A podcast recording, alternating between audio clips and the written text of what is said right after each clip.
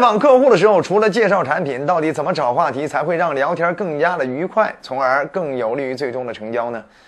在这章节，咱们也送你四条建议。在说这四条建议之前呀，首先你要了解一个聊天的大原则，叫投其所好，就是对方好什么，咱们就聊什么，一切以对方的喜好为中心。只有这样的话，才会越聊越开心，越聊越开放，最后对方才更有利于接受你的建议和方案。那我们怎么观察到对方喜好什么呢？很简单，你能看到的都是对方想让你看到的。在你跟对方接触的过程中，只要你不瞎，你都要有意识的去发现以下这几点，这些都是聊天时可找话题的方向。首先，第一个就是对方看重的人事物。跟对方一聊天呀，发现对方总唠叨自己的孩子，证明他看重自己的孩子。你可以跟他也谈一谈，孩子现在上学了没？哎，在学校的表现呀，业余时间怎么辅导孩子功课？是不是有些时候也觉得有心而无力呀？等等，让他越聊越开放啊。甚至周末的时候，怎么这今年暑假怎么带孩子出去玩了？去哪儿玩了？对吗？好了，聊那些育儿之道也好，聊那些生活场景也好，哎，对方呢就会觉得越聊越跟你亲切。当然，你也可以聊对方看重的事儿或者看重的物。举例说明，对方在办公室里，你去办公室拜访啊，他办公室墙上挂的什么，桌上摆的什么，哎，包含电脑屏上哎这个贴的什么，呃，以及对方身上佩戴的什么，等等啊，对方那个什么服装是什么样的品牌，以及提的是什么样的呃包包等等，这些其实都是你可以找的话题切入点，因为。对方不想让你看到的，断然你看不到。你能看到的，就是对方其实觉得有优势的地方，想让你看到的地方。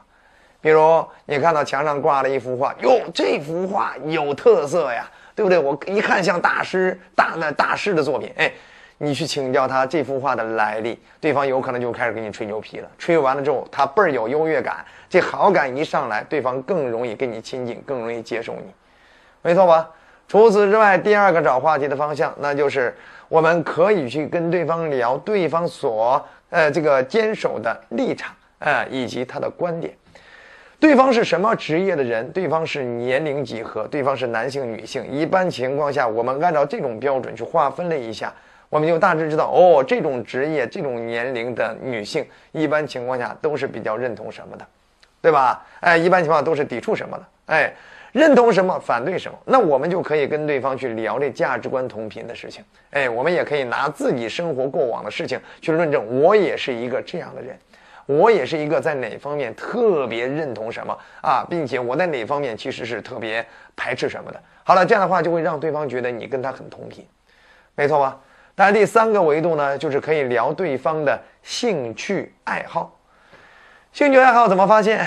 你可以通过他的朋友圈提前去观察一下呀，对吧？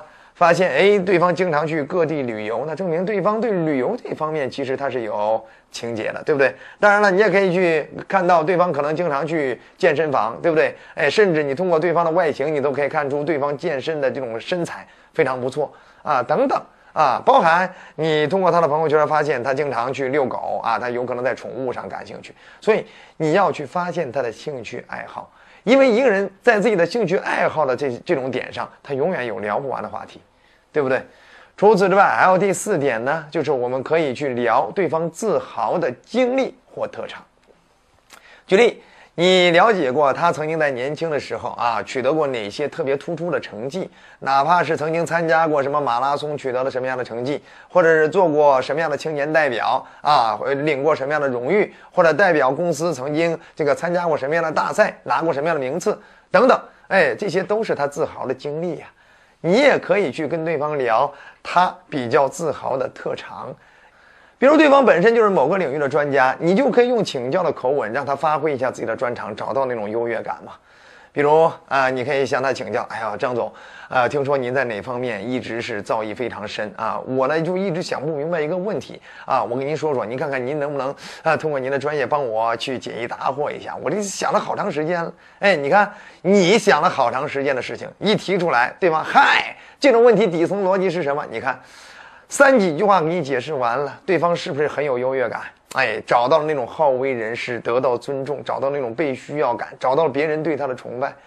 所以我们要找到对方自豪的特长。甚至有些人，他把自己的爱好变成了特长，你也可以去请教他呀。比如说，他打篮球打得好，哎，他下棋下得好，你都可以去请教。哎呀，我也打篮球，我在哪方面一直没有学会哪个打法，知道吗？等等，哎，让他找到那种优越感，他就会有满足感。好了，不管怎么样，永远记住啊，我们想让这个聊天啊氛围变得更愉快一些，想让对方最后更开放的接受你最后的推荐。永远要记住，以对方的喜好为中心，对方好什么，咱们就聊什么。学会了吗？还想掌握更多销售之道，欢迎订阅我们的专栏。觉得好就点赞、转发、好评、收藏。我们下期再见。